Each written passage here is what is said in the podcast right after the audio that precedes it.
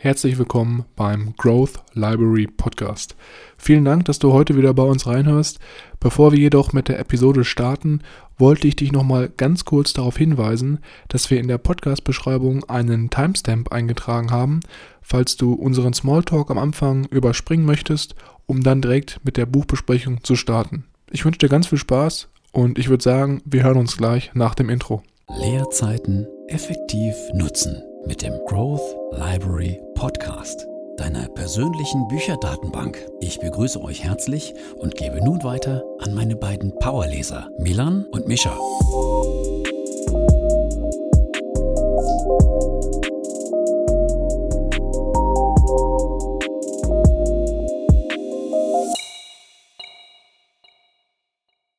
Hallo und herzlich willkommen, wie immer, auch nochmal von meiner Seite hier beim Growth Library Podcast. Mein Name ist Milan und ich bin natürlich heute hier nicht alleine, sondern zusammen mit meinem Bruder Mischa. Hallo und herzlich willkommen, natürlich auch wie immer von meiner Seite. Milan, ich habe eine sehr interessante Neuigkeit für dich. Ich hatte, oder du hattest mir erzählt von dem Hörbuch, dem Neurochirurgen, der sein Herz vergessen hatte. Ja. Und ich glaube, darüber hatten wir noch nicht gesprochen, aber ich hatte es jetzt endlich beendet. Und mir ist mhm. was am Ende sehr, sehr Interessantes aufgefallen. Und okay. da wollte ich dich nochmal fragen, ob du dir das vielleicht noch in Erinnerung rufen kannst. Ich habe nämlich so eine kleine Zwiespaltigkeit in deinem Verhalten da bemerkt. In meinem Verhalten? In deinem Verhalten. Okay. Und zwar habe ich ja ein Buch geschenkt bekommen, ja. das ich, von dem ich dir berichtet habe, was du aber deiner Meinung nach, äh, oder wie du es gesagt hast, eher nicht so als dein Themengebiet erachtest. Das Zeitverschwendung. Buch, genau. Ähm, das Buch heißt nämlich Effective Altruism. Also wie man mit wenig Aufwand den größtmöglichen Impact haben kann und den meisten Menschen helfen kann. Mhm.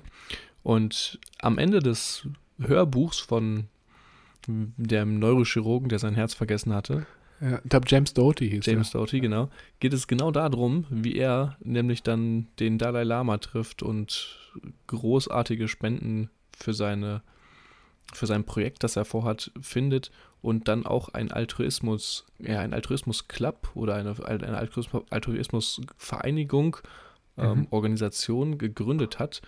Und das fand ich äh, sehr interessant, dass du dich für das Buch so sehr interessiert hast und das so gut fandest, sogar, dass du es hier im Podcast erwähnt hast, aber wenn ich dann mit einem Altruismusbuch um die Ecke komme, wird das sofort äh, als ja, Zeitverschwendung abgeworfen. Was sagst du dazu?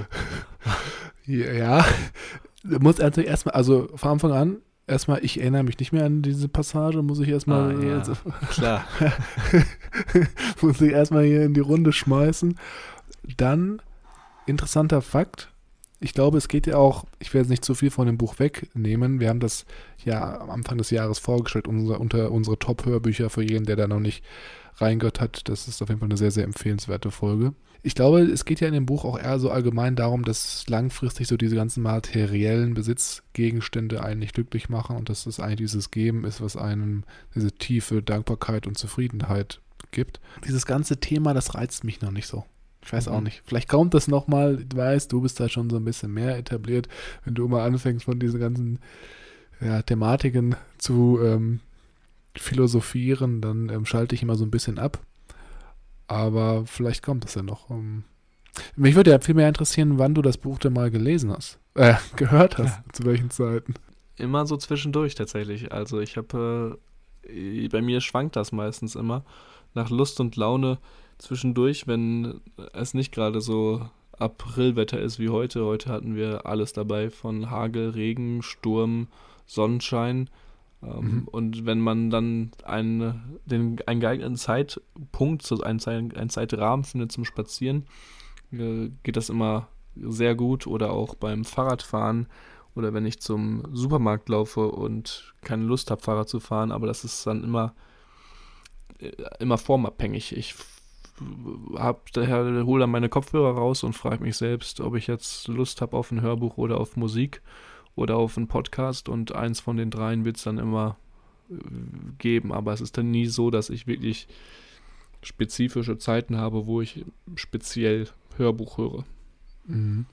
Man muss dazu sagen, du hörst das ja auch immer gerne beim Kochen, ne? Das habe ich ja auch letztens rausgefunden. Ja, das äh, stimmt auch. Wobei beim Kochen äh, finde ich meistens Podcasts immer am angenehmsten. Da kann man, muss man nicht so aufpassen, nicht ja. sich so konzentrieren. Man kann nebenbei schnippeln und überlegen, was muss ich noch machen für das jetzige Gericht und hat nebenbei so ein bisschen Berieselung, zwischendurch mal ein Schmunzeln. Und das ist eigentlich sehr angenehm, wie ich finde. Ich denke mal, du hörst dann immer unseren Podcast, ne? Beim genau, weil Koch. ich ja, wie wir schon in der letzten Episode angesprochen hatten, Episoden hören muss, damit ich auch unserem Podcast äh, eine Resonanz geben kann und ein genau. Review. Und dann nochmal für jeden, der das noch nicht getan hat, wir wären euch sehr verbunden, wenn ihr unseren Podcast bei Spotify über fünf oder vier Sternen bewertet, je nachdem, was ihr. Oder einem, das ist eures, oh, eures Erachtens. Oh, genau, was ihr im Endeffekt dann auch da für eine Bewertung abgeben möchtet. Aber nochmal ganz kurz, bevor wir jetzt starten, heute mit dem, mit dem neuen Buch. Gerade spannend, dass du es ansprichst mit dem Hörbuch, weil ich auch heute wieder eine sehr, sehr interessante Erkenntnis hatte. Und zwar ist es ja so, dass ich immer dienstags und donnerstags morgens laufen gehe. Jetzt gerade seitdem der Winter nicht mehr so krass präsent ist, macht es auch wieder Spaß, weil es morgens nicht stockdunkel ist, sondern weil man schon sieht, wo man hinläuft. Ne? Also es ist ein mhm. ganz anderes Lebensgefühl in dem Fall. Und heute war natürlich auch wieder so ein bisschen sehr, sehr regnerischer Morgen, wie bei dir wahrscheinlich auch. Soweit wohnen wir ja aktuell nicht auseinander. Es ist ja sehr, sehr angenehm. Und bin dann morgens laufen gegangen, schön mit Regenjacke und kurzer Hose. Und habe aber diesmal mich dafür entschieden, kein Hörbuch zu hören, sondern einfach so laufen zu gehen und habe diesmal Musik gehört. Ich weiß, du denkst jetzt wahrscheinlich, was ist mit dem los? Hat der Fieber oder mhm. zu viel getrunken am Vorabend? Ähm, aber ich hatte das Gefühl, dass ich einfach mal so ein bisschen geistige Ruhe brauche, weil wenn man natürlich was hört, dann ist es ja auch so, dass man sich immer konstant mit Informationen füttert. Mhm. Und ich habe da letzte Woche einen sehr, sehr interessanten Vortrag gesehen da ging es nämlich darum, dass man eigentlich gezielt auch mal sich Informationspausen geben muss, damit man einfach verarbeiten kann, das Gehirn mit diesen verschiedenen Informationen spielen kann und man zu neuen Gedanken kommt. Und da haben wir ja auch schon mal drüber gesprochen, dass zum Beispiel beim Zähneputzen mir auch oder dir wahrscheinlich auch öfter einfach so Einfälle so in den Kopf ploppen. Das ist halt, weil das Unterbewusstsein mit deinen Informationen arbeitet und neue Zusammensetzungen sucht, die dann vielleicht auch neue Ideen hervorbringen. Mhm. Und ja, es war ganz nice, man so zu laufen, ein bisschen so entspannte Housebeats auf den Ohren zu haben, so ein bisschen Regen auch zu spüren, der mich natürlich wieder voll durchnässt hat. Mhm. Und dann einfach da so ein bisschen auf den Gedanken rumzukauen.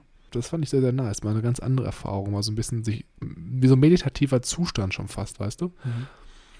Ja, vielleicht kommen wir dann ja in ein paar Wochen oder ein paar Monaten auch mal dazu, ohne Musik laufen zu gehen und einfach die Natur zu genießen und der Natur zu lauschen. Ja, du meinst, das, das ist das nächste Level dann in dem Bereich. Wer weiß. Vielleicht entdeckst du das ja dann auch nochmal irgendwann für dich. Komplett von der Beschallung raus. Diesem Druck ja. konstant was auf den Ohren zu haben. Aber ich äh, kann, also ich habe auch, äh, als ich mich vorbereitet habe fürs Abitur zum Laufen, ich hatte ja Sport als Leistungskurs ähm, auf die fünf Kilometer, da habe ich auch immer mit einer Hand habe ich meine Runden auf dem Sportplatz gezählt und mit der anderen habe ich mein Handy gehalten und habe Musik gehört, weil das dann so den Trott gebracht hat. Aber mittlerweile gehe ich meistens eigentlich immer ohne alles laufen, weil ich Echt? Das, ja, ich finde das ein bisschen eklig mit Kopfhörern so verschwitzt, die, die so voll zu schwitzen. Und ja, du hast doch die AirPods, da schwitzt doch gar nichts vor. ja, genau, weil man ja in den Ohren auch nicht schwitzt. Das ja, stimmt. fast gar nicht. Genau. Das, das redet man sich so ein. Ich merke schon, das ist der nächste Konflikt, den wir wieder hier im Podcast austragen. Ja, wir können das ja mal, ex wir können ja mal ein Experiment machen, wie stark vor und nach dem Sport deine Ohren mit Bakterien geladen sind und dann erfahren wir da bestimmt mehr. Das wäre bestimmt ein sehr interessantes Experiment, aber das ist, glaube ich, ein Experiment für die nächste Episode. Also ich glaube nicht, dass man in den Ohren schwitzen kann, aber ja. Okay. Wir haben da unterschiedliche Meinungen anscheinend. Gut, weiter geht's. Ich würde langsam hier mal durchstarten. Wir ja, genau. haben nämlich hier heute Factfulness rausgesucht. Äh, Factfulness ist ein sehr interessantes Buch und es wurde insgesamt von drei Personen geschrieben, dem mhm. Hans Rossling, Ola Rossling und Anna Rönn-Lunder-Rossling. Ja. Wie man hier vielleicht schon merkt, Rossling, der Nachname, kommt etwas häufiger vor. Und das ist kein Zufall. Der Hans ist der Vater, Ola ist der Sohn und Anna ist die Frau von Ola, also von dem Mhm. Sohn. Und die drei haben zusammen dieses wunderschöne Buch zusammengefasst. Es ist aber eigentlich eher so gewesen, dass der Hans sehr alt geworden ist und auch, glaube ich, 2015 oder 2012 leider schon verstorben ist. Ich glaube, erst 2015 war das. Und der Hans hat am Ende seiner Karriere gemerkt, dass es langsam dem Ende zugeht, hatte aber Mhm. dieses große Projekt noch im Kopf gehabt, das er unbedingt zu Ende bringen wollte. Quasi seine Lebensaufgabe, sein Lebenswerk. Und zusammen mit seinem Sohn und seiner Stieftochter hat er das dann zusammen angegriffen und auch geschafft zu vollenden. Deswegen würde ich jetzt ein bisschen was zum Hans erzählen und zu Ola und Anna, die eher erstmal außen vor zu lassen. Ja. Der Hans ist, kommt aus Schweden. Er ist Physiker, Akademiker und öffentlicher Redner. Er ist in Uppsala in Schweden geboren. Das ist sehr interessant. Uppsala äh, habe ich mir tatsächlich auch als Universitäten für einen Masterstudiengang angeguckt. Hier als Mhm. kleine Randnotiz für Milan. Der Hans wurde am 28. Juli 1948 geboren, hat Medizin in Uppsala studiert und ist dann 72 nach Indien, nach, nach Bangalore gegangen und hat da öffentliche Gesundheit studiert. Im Laufe seiner Karriere ist Hans dann noch über viele dritte Weltländer, sag ich mal, wobei das äh, eigentlich auch der falsche Begriff ist, wie wir später erfahren. Aber da haben, glaube ich, hat man das beste Bild im Kopf. Umhergereist hat sich die Wirtschaft als auch die Gesundheitssituation, eher die Gesundheitssituation angeschaut und hat dementsprechend interessante Schlüsse gezogen, die alle in seinem Buch in Factfulness jetzt hier aufgelistet werden, was er so entdeckt hat. Unter anderem gegen Ende seiner Laufzeit, seiner Lebensbahn, 2009, 2011 und 2012 gab es viele Auszeichnungen und die, wie ich am schönsten finde, ist eigentlich 2012 hat er von den, vom Times Magazine die Ehre bekommen, als einer der 100 meist einflussreichsten Personen ähm, aufgelistet zu werden. Ja, also ich finde, das ist ein sehr, sehr spannender Lebensweg und auch die Konstellation der Autoren sehr, sehr interessant, so mit der Familie dann in Co-Operation das Buch zu schreiben. Das haben wir auch bis jetzt noch gar nicht gehabt. Ich würde ganz gerne jetzt mal ganz kurz ein, zwei Sachen grob zu dem Buch sagen. Also man kann ja vom Titel schon grob abschätzen, Factfulness, es geht hier wirklich um Fakten, also faktenbasiertes Denken. Das ist das, was Hans Rosling uns hier mitgeben möchte. Natürlich auch die Co-Autoren im Endeffekt, darf man jetzt nicht zu kurz kommen lassen. Und was so die Grundidee ist, der Grundgedanke, bevor wir jetzt wirklich einsteigen, dass hier ein Denkansatz in dem Buch beschrieben wird, welcher meiner Meinung nach in unserer Zeit wichtiger denn je ist, weil wir einfach mit so viel Informationen und auch verzerrten Informationen teilweise bombardiert werden. Und es geht nämlich kurz und knapp gesagt darum, dass wir die Welt und die Weltgeschehen, die Gesellschaft, Politik, alles drum und dran anhand von nachprüfbaren Fakten beurteilen, statt auf jede Meinung von bestimmten Medien, Politikern oder ähnliches aufzuspringen und sich wirklich hier nicht auf seine Bauchgefühle, sondern auf wirklich jahrzehntealte Fakten und datenbasierte Herangehensweisen zu verlassen. Und das ist ein sehr, sehr spannender Ansatz. Man hört schon ein bisschen raus, es geht so ein bisschen ins Ökonomische, aber wir werden hier heute die ersten drei Fakten besprechen und da hat sich bei mir schon einiges getan und ich denke mal, da können alle auch jetzt sehr, sehr gespannt drauf sein. Mhm. Wie immer auch äh, für unsere Hörer nochmal, wir fassen hier nicht das komplette gesamte Buch zusammen, das würde wirklich den Rahmen dieser Episode hier sprengen. Stattdessen haben wir die für uns interessantesten und relevantesten Punkte rausgesucht, die wir hier vorstellen und mit euch teilen. Wenn ihr das Ganze nochmal genauer nachschauen wollt oder nachlesen wollt, findet ihr wie immer die Informationen zu dem Buch als Link in den Show Notes. Genau, und dann würde ich sagen, starten wir direkt mit dem ersten Teil. Und zwar möchte ich hier nochmal ganz kurz eine Biege schlagen und grob den Inhalt einleiten. Also es haben wir gerade gesagt, das Buch heißt Factfulness und es geht eigentlich darum, dass wir hier zehn Gründe aufgezeigt bekommen, warum wir falsche Glaubenssätze über die Welt geschehen und die Welt haben und warum wirklich in Wirklichkeit die Welt und die Entwicklung der Erde wirklich wesentlich besser ist, als wir denken. Und der Anfang ist relativ gut strukturiert. Es geht nämlich darum, dass man hier mit 13 Fragen das Buch startet. 13 Fragen, welche so ein bisschen die eigenen Glaubenssätze und die eigene Sicht zur Welt und Weltgeschehen testet. Ich weiß nicht, du hast es auch gemacht, denke ich mal, ne? Also mhm. gehe ich mal stark von aus. Ja, habe ich äh, gemacht am Anfang, als ich das Buch in die Hände bekommen habe. Genau, und ich habe das sogar schon davor gemacht. Ich hatte das damals in Rotterdam. Ein Studienkollege hat mir diesen Test gezeigt, hat den mit mir gemacht und ich glaube, 80, 90 Prozent der Leute, die diesen Test machen, die fallen da kläglich durch. Aber es ist wirklich sehr, sehr interessant zu sehen, wie schlecht teilweise so die eigene Sicht auf die Weltentwicklung ist. Und wenn man jetzt so ein bisschen drüber nachdenkt, wenn man über die Weltgeschehen nachdenkt, dann ist natürlich häufig so, dass Krieg, Gewalt, Naturkatastrophen, Korruption, ungleiche Einkommensschichten und auch die Angst davor vielleicht, dass wir keine Ressourcen mehr haben werden in Zukunft, um zu überleben, dass das so die primären Glaubenssätze und Gedanken sind. Und was er jetzt halt hier sagt, ist das, was ich gerade angesprochen habe, dass das so das Bild ist, was die meisten Menschen in der westlichen Welt in sich tragen und in sich herumtragen. Und meistens ist das eben ein Bild, das die Welt beschreibt, welches hauptsächlich durch Medien und sehr oberdramatisierte Nachrichtenberichte in uns eingeflößt wird. Und das macht aus wirtschaftlicher Sicht von diesen ganzen Medienportalen macht das definitiv Sinn, weil wenn wir uns das menschliche Gehirn anschauen, im Jahre der Evolution hat sich es natürlich weiterentwickelt, aber es ist irgendwo auch stehen geblieben. Und es ist so, dass gerade für uns früher zu überleben wirklich so diese gefährlichen Informationen, vielleicht auch eher, wenn man das so beschreiben kann, dass die für uns so überlebenswichtig waren, wie zum Beispiel Zucker, Zucker oder Fettsäuren, die wir natürlich dann als Energiereserven brauchen. So waren auch diese Informationen wichtig, weil natürlich es schon wichtig war, wer vielleicht aus der Gruppe ähm, in, in, der Gesellschaft, in der man dann früher vielleicht gelebt hat, sich nicht ähm, eingliedert oder vielleicht auch dir selber schaden möchte oder wo jetzt vielleicht auch dann der Säbelzahntiger sich versteckt, der uns angreifen könnte oder wo es vielleicht auch gefährlich ist hinzugehen, weil da sehr viele Erdrutsche sind oder ähnliches. Deswegen muss man verstehen, dass unser menschliches Gehirn darauf gepolt ist, eben nach diesen negativen Informationen Ausschau zu halten.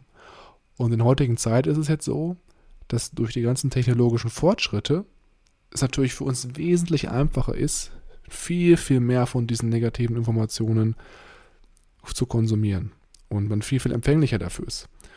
Und das ist natürlich ein sehr großes Problem, weil das dann eine sehr, sehr verzerrte und auch schlechte Darstellung der Welt macht und uns selber auch mental schadet.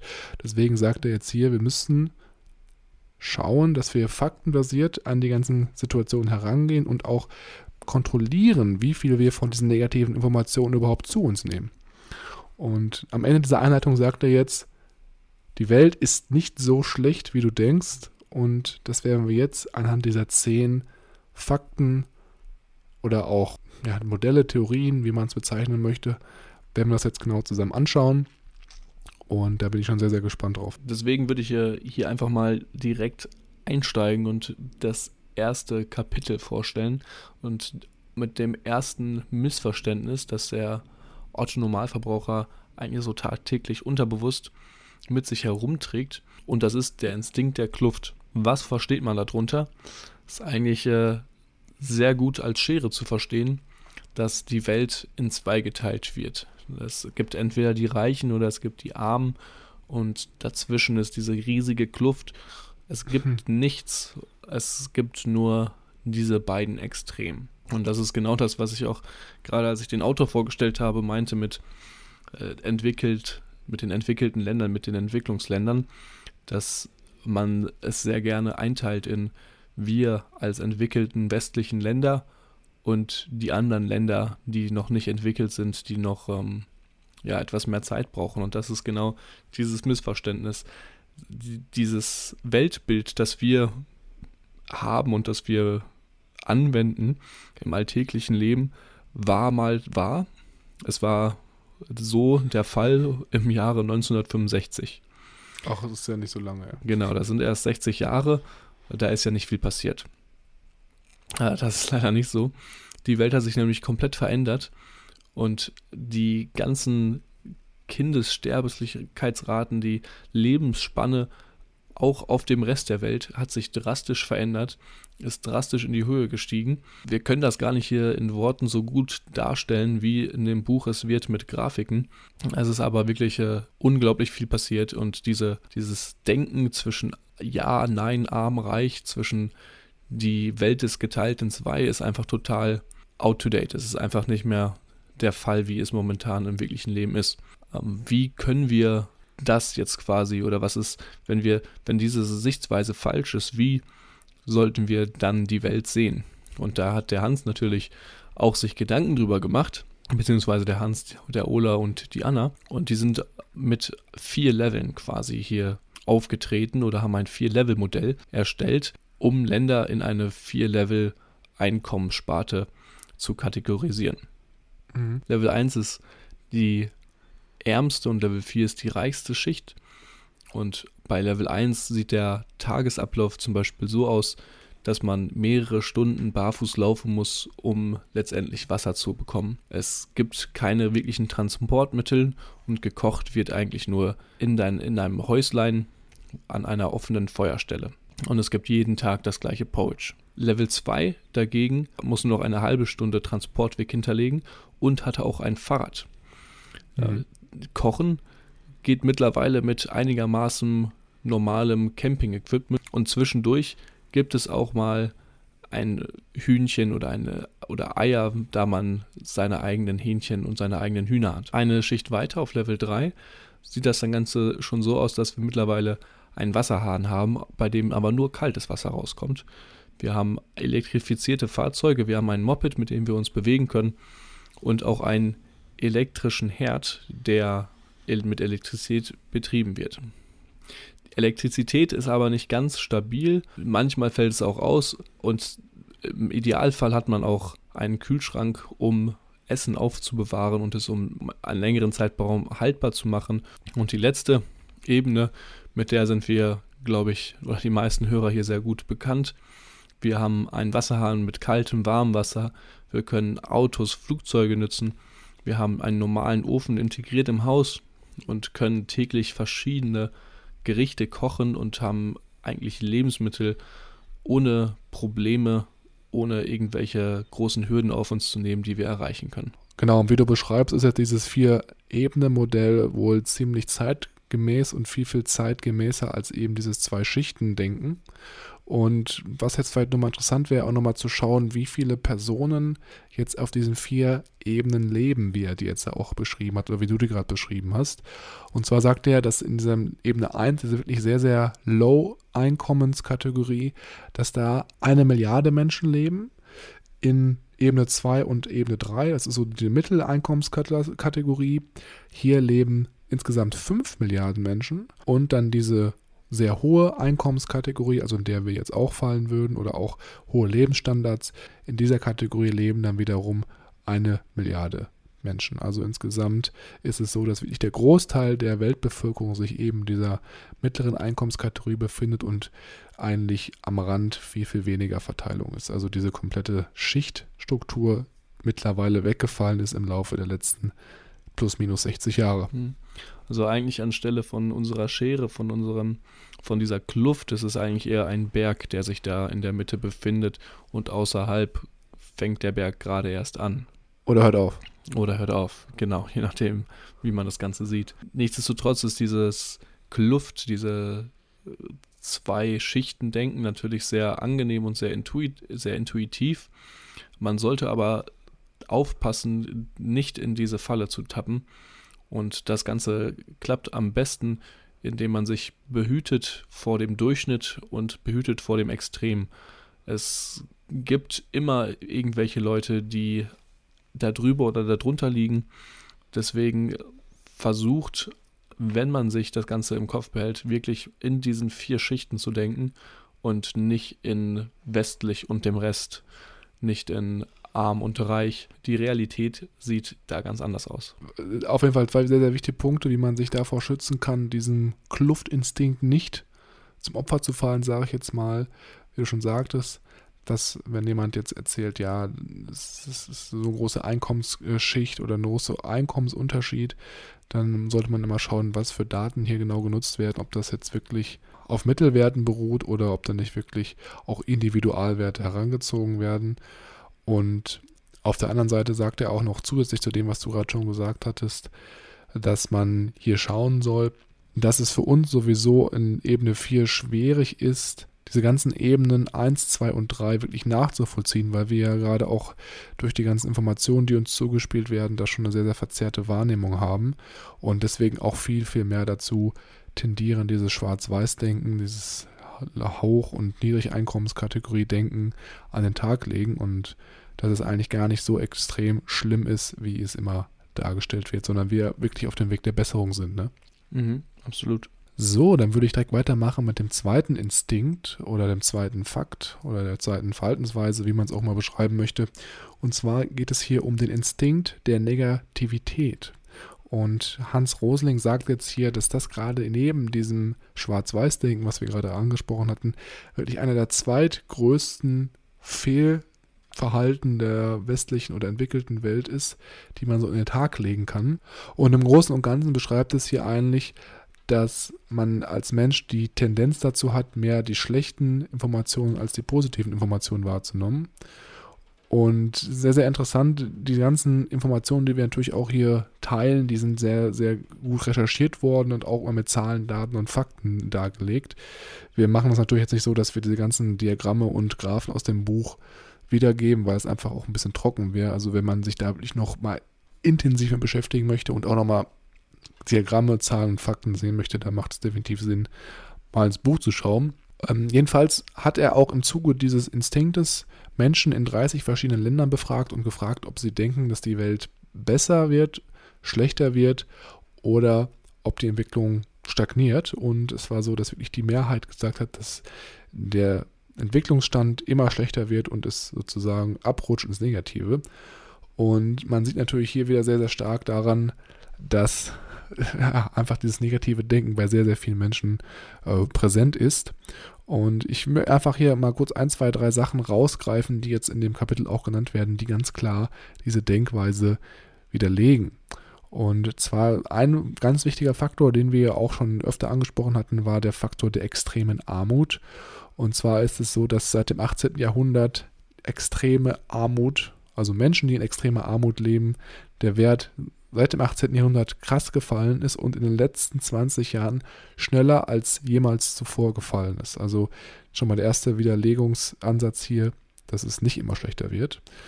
Dazu kommt auch, dass gerade so die Lebenserwartung, dass die aktuell bei ungefähr, wenn man es jetzt aufs Allgemeine bezieht, weltweit bei 72 Jahren liegt und man dazu im Vergleich nochmal das 18. Jahrhundert schaut, dann ist es so, dass hier die Lebenserwartung allgemein bei 30 lag. Also sieht man auch hier eine krasse, sehr, sehr krasse Verbesserung. Ansonsten gibt es noch ganz viele weitere Aspekte, die sich auch verbessert haben. Ich möchte jetzt gar nicht hier stundenlang von Verbesserungen sprechen. Ein, zwei Sachen möchte ich nochmal kurz an, anschmeißen.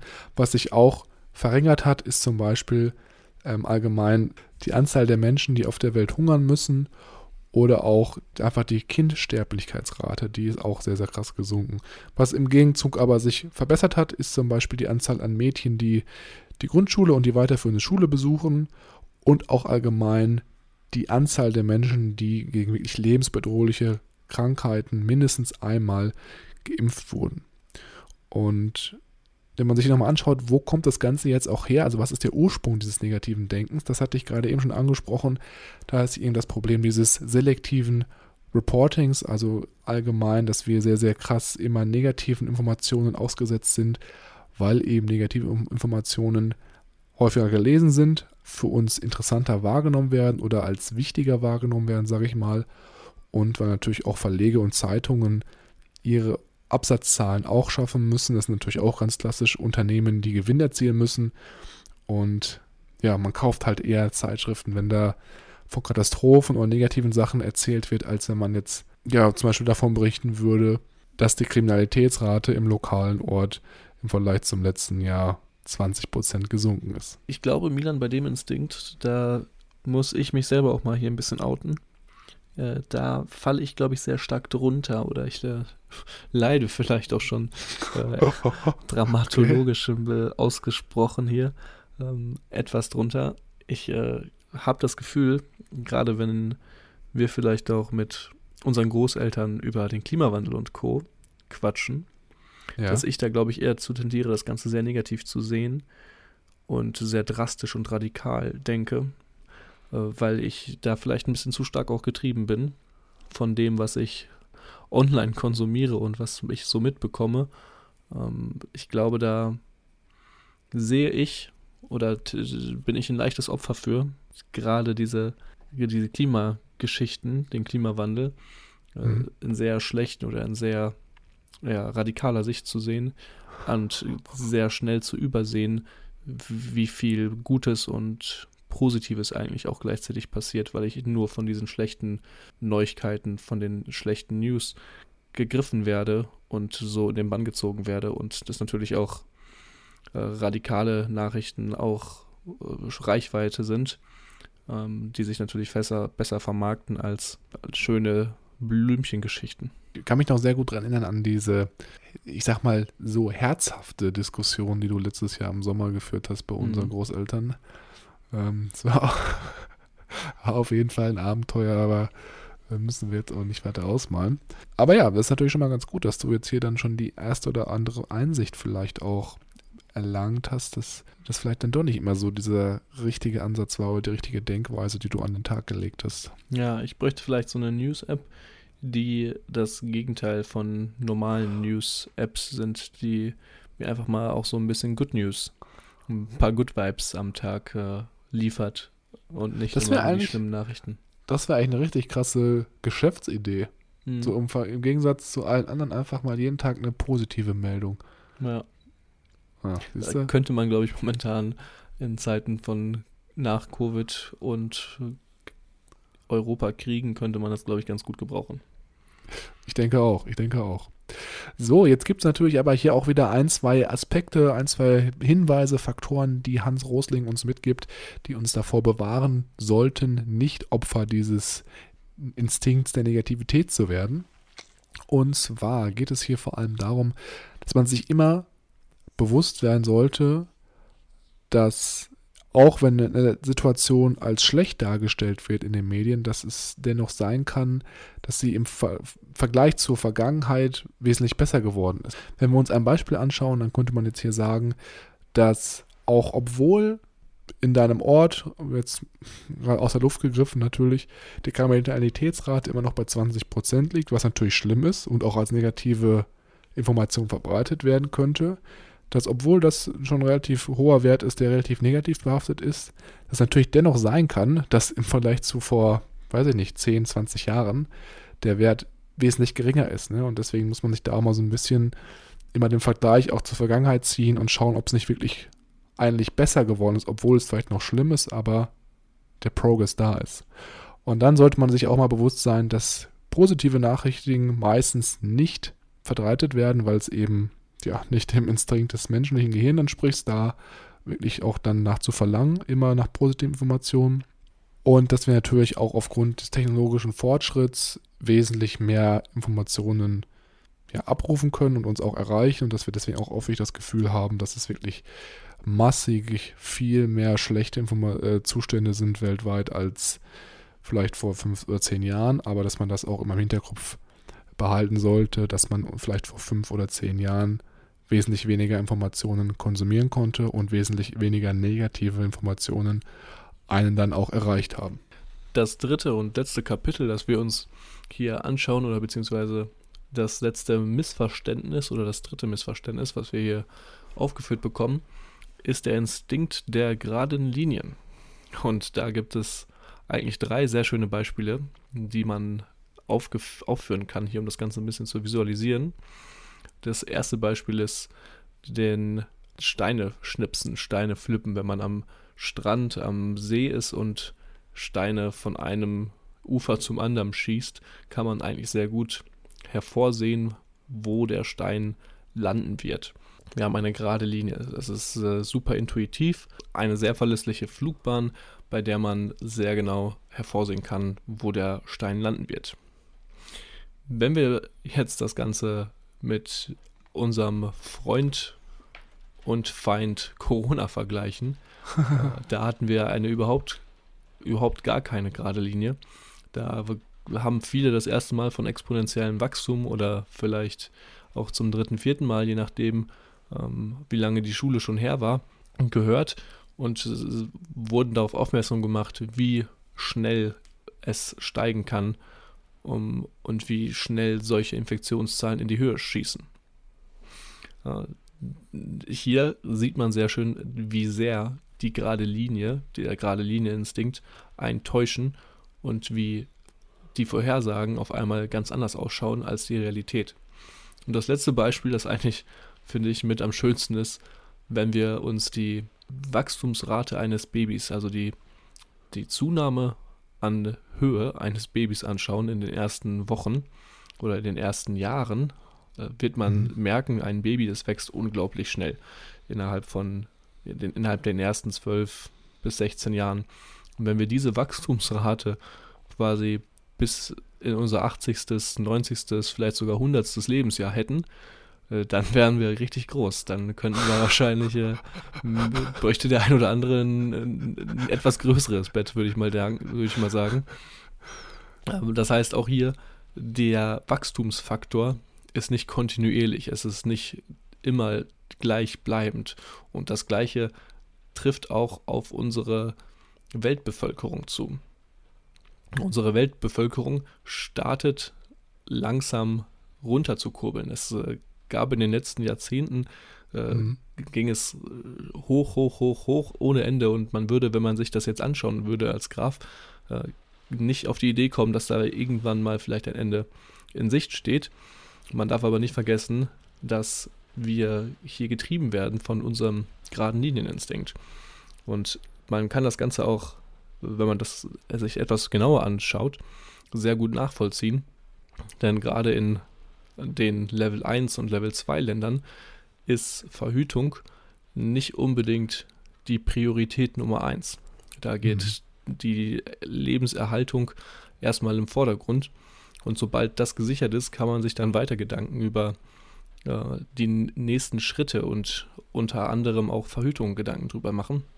Und die, diese Prävention, äh, die ist den, den sexuellen Schutz, wird auch unter anderem dafür geführt, dass es dazu kommen wird, dass diese Länder, sobald sie in, in unserer vier Level-Schicht au höher aufsteigen, auch weniger Kinder äh, haben. Und es ist auch so, dass gerade in den unteren Schichten Kinder als etwas Verlässliches und auch als ähm, Zukunftsabsicherung dienen. Mhm. Je mehr Kinder du hast, desto mehr Kinder, desto mehr Personen hast du, wenn du einmal alt bist, die sich um dich kümmern all das. Die Geld verdienen können auch, ne? Genau, die, die Geld verdienen können, die sich dann darum kümmern, dass das Brot und das Trinken auf dem Tisch stehen, wenn du einmal nicht mehr in der Lage dazu bist. Und all diese Sorgen fallen dann auch weg, wenn man in der Einkommensschicht weiter hochsteigt und man mehr Möglichkeiten hat. Ja, es gibt da ja auch eine Korrelation. Also je höher das Einkommen ist, desto weniger ist so mhm der pro Kopf, die pro Kopf Anzahl an Kindern pro Familie. Und, ne? und wie du schon sagtest, ne? wenn man da halt aufsteigt, wird es dann weniger Kinder geben und deswegen ist auch dann global gesehen das Bevölkerungswachstum geringer. Ja, und wenn man sich das levelmäßig mal anschaut, sieht man auch, dass Level 2, 3 und 4, also die oberen drei Level, alle im Durchschnitt zwei Kinder haben. Wobei die ärmsten 10, also die Level 1, von Level 1 die ärmsten 10, äh, immer noch fünf Kinder im Durchschnitt haben. Mhm. Und das unabhängig von Kultur und Religion. Also die, äh, auch wenn man jetzt hier das Argument, ja, die haben ja aber auch alle Reli andere Religionen und andere Lebensweisen, unabhängig von der Kultur und Religion, in der sich diese Personen befinden, ist es überall gleich. Ja, was ich auch hier wieder spannend finde, da gibt es auch ein sehr, sehr gutes Video von Bill Gates ähm, auf YouTube, wo er auch gerade über dieses globale Bevölkerungswachstum spricht. Und es ist halt auch mir selber aufgefallen, auch in dem Buch gibt es ja wieder zahlreiche gute Beispiele, dass wenn du eine Kurve siehst, die ansteigt, dass du intuitiv davon ausgehst, dass diese Kurve auch in der Zukunft weiter konstant ansteigen wird. Und das ist halt eben das, was Hans Rosling hier genau meint in dem Kapitel, oder was du auch gerade schon angesprochen hat, hast, nur weil jetzt die letzten 20, 30 Jahre die Weltbevölkerung so krass angestiegen ist, heißt es jetzt nicht, dass es langfristig immer so weitergeht. Langfristig ist es nämlich so, dass es eigentlich stagnieren wird und wir nicht konstant dieses, dieses Bevölkerungswachstum haben, weil eben sich die Umstände verändern. Und was jetzt am Ende dieses Kapitel gesagt wird, wie wir uns jetzt davor schützen können, diesem Instinkt der geraden Linie nicht zum Opfer zu fallen, ist eigentlich relativ simpel und relativ äh, ja, nach vorne preschen, sage ich jetzt mal.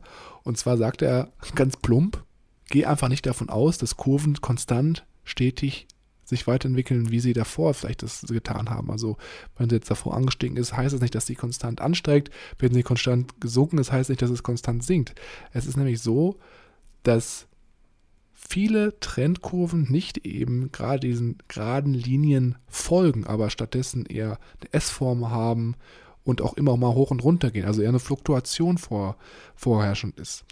Und das ist, glaube ich, nochmal ein ganz, ganz wichtiger Punkt, den man sich auch immer vor Augen halten sollte, wenn man ausgewertete Daten in Graphenform vielleicht vor sich liegen hat, dass hier einfach dieser Instinkt der geraden Linie sehr, sehr häufig nicht zutrifft. Und ich würde das Ganze auch hier, glaube ich, so stehen lassen. Ähm, mit unserem dritten Missverständnis, was wir hier aufgeklärt haben. Es gibt noch sieben weitere, aber es muss ja nicht alles heute auf einen Schlag passieren. Genau, also unsere Idee war es natürlich wie immer, dass wir hier wahrscheinlich drei Episoden rausmachen und dann in den Episoden gestückelt die verschiedenen Instinkte besprechen. Und ich denke mal, wir machen hier mit dieser Reihe einen sehr, sehr guten Seelenbalsam für jeden, der denkt, dass die Welt kurz vorm Untergang ist und aber durch unsere Episoden sieht, dass es eigentlich gar nicht so schlimm ist, wie wir denken. Und ja, zum Ende würde ich natürlich wie immer gerne mal sagen, falls ihr das Buch gelesen habt, dann schreibt uns doch mal gerne auf Instagram unter growthlibrary.official und teilt uns mal mit, was ihr denn vielleicht besonders interessant fandet, was ihr mitgenommen habt und ob ihr dem, was wir bis jetzt so, so geteilt haben, zustimmt oder ob ihr vielleicht andere Meinungen seid. Da führen wir uns immer sehr, sehr gern über einen Austausch und in der Regel antworten Mischa und ich immer innerhalb von 24 Stunden. Also einer von uns beiden, ne? wir antworten jetzt nicht immer beide.